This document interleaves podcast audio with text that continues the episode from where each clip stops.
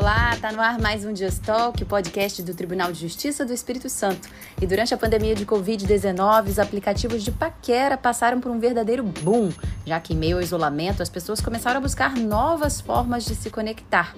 Só que a mesma ferramenta que facilita o namoro também pode deixar a pessoa nas mãos de criminosos. No último final de semana, um economista de 41 anos foi morto dentro da própria casa em Vila Velha por dois homens que havia acabado de conhecer em um aplicativo.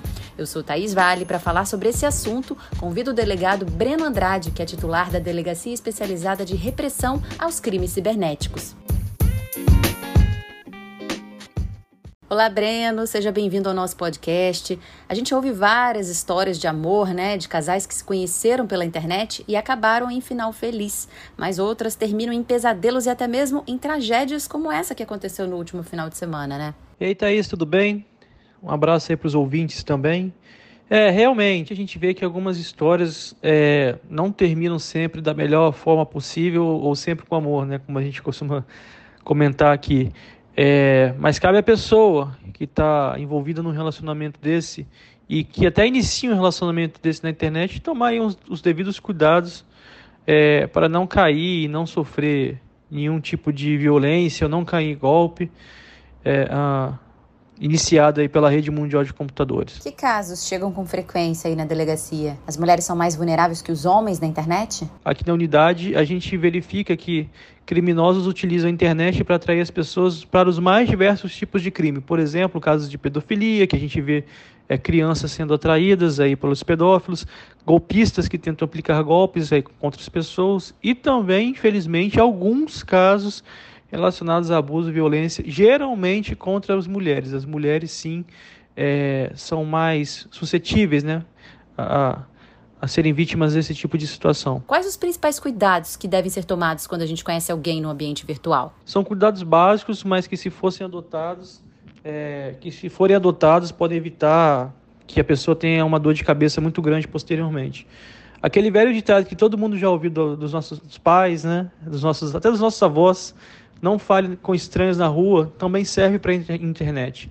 Se você não conhece a pessoa, de preferência não converse com ela, porque você efetivamente não sabe quem está do outro lado da tela do computador. Pode ser um criminoso ali tentando se aproximar de você.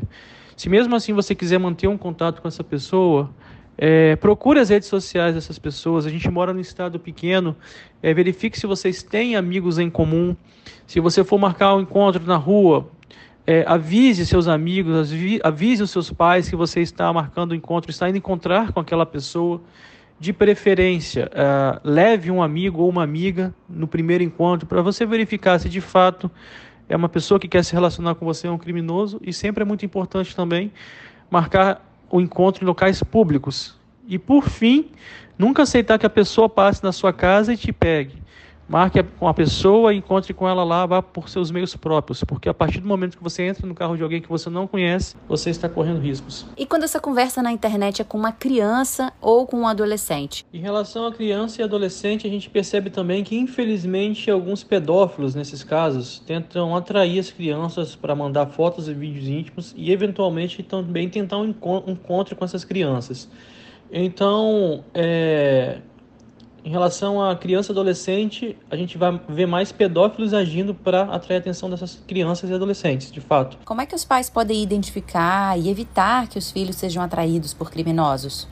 Uh, como os pais podem identificar a mudança de comportamento da criança e do adolescente? Mas antes disso, a gente fala que os pais têm que ter ali um ambiente de diálogo com a criança e adolescente, informando é, sempre quando acontecer alguma situação, alguma, alguma coisa estranha na internet, comunicar imediatamente. Então, é, além disso, os pais também devem uh, verificar, se interessar pelo que os filhos estão fazendo aí na rede mundial de computadores. Eles devem colocar programas de controle parental, instalar programas de controle parental nos seus dispositivos de informática é, do filho ou da filha, no caso, para permitir ali o que o filho ou a filha pode acessar. Eles devem, de vez em quando, acessar o histórico de navegação do browser da internet uh, do filho ou da filha para verificar o que eles estão acessando. Enfim, se interessar para que um pedófilo, geralmente um pedófilo, não se interesse pelo seu filho e acontecer uma coisa mais grave. Além dessas violências sexuais, quem está no aplicativo ou no site de relacionamento também está sujeito a crimes patrimoniais. Pode explicar para gente? Na verdade, são os crimes que mais ocorrem. A gente verifica aqui um registro de ocorrência todo dia, principalmente relacionados aí a golpes no WhatsApp. Clonagem de WhatsApp ou contas falsas criadas com nossas fotos se passando pela gente no WhatsApp para pedir dinheiro para parentes e amigos. Esses aí são os golpes mais comuns e verificamos todos os dias. Então, é, como a gente disse, além dos crimes patrimoniais, além dos crimes sexuais, a gente verifica aqui também a incidência de crimes patrimoniais e além de crimes contra a honra também. Então, são vários tipos de crime no ambiente cibernético. As pessoas nos crimes patrimoniais devem tomar os devidos cuidados, pois na grande maioria das vezes, os criminosos criam histórias é, para atrair nossa atenção e, entre aspas, fazer com que passamos, passemos aí nossos dados para eles, geralmente contas, é, números de, de, de, login e senha, é, nome de usuário e senha das instituições bancárias para tirar os nosso, o nosso dinheiro ou fazer transferências indevidas. Enganam a gente para fazer transferências indevidas. Então, Sim, acontece muito tipo de, desse tipo de situação. As pessoas às vezes perdem muito dinheiro, mas é um golpe que pode ser é, evitado desde que as pessoas desconfiem sempre. É, as pessoas devem desconfiar, não clicar em links, não transferir dinheiro para estranhos. Se alguém te pedir dinheiro, algum parente ou amigo, ligue para essa pessoa. Só transfira o dinheiro após a pessoa confirmar que é ela mesma que está falando com você. E você fazendo isso, você vai evitar ser vítima de um crime cibernético na área patrimonial. E como denunciar, Breno? Em relação à denúncia, você pode registrar uma denúncia caso não queira se identificar no 181, mas se você for vítima, você necessariamente deve fazer um registro de ocorrência para, uh, para que o procedimento prossiga. Uh, você pode registrar em qualquer unidade da Polícia Civil mais próximo da sua residência ou você pode registrar na unidade de, de crimes cibernéticos localizadas na, na, localizada na Avenida Marechal Campos, número 1236, bairro Bonfim, próximo ao Hospital das Clínicas, uh, de segunda a sexta-feira, de 9 às 17 horas, atendimento ao público de forma ininterrupta.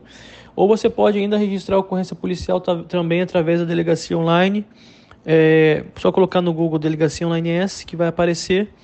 E lá, tanto lá online quanto de forma presencial, você de, sempre deve trazer a materialidade, ou seja, as provas, os prints que você tem. Se você for fazer ocorrência de forma presencial, leve isso impresso.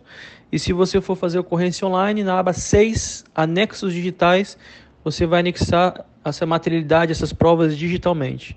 A partir daí, a polícia vai dar seguimento a essa ocorrência. Muito obrigada, Breno, por essas dicas de segurança tão importantes, né? E fica a dica para você que está aí na internet à procura de um match. Pesquise sobre a pessoa, procure saber se vocês têm algum amigo em comum e se por acaso for marcar o um encontro, avisa para seus pais, leva alguém junto que seja no local público, tá? Todo cuidado é pouco, né, gente? Até o próximo episódio. Tchau, tchau.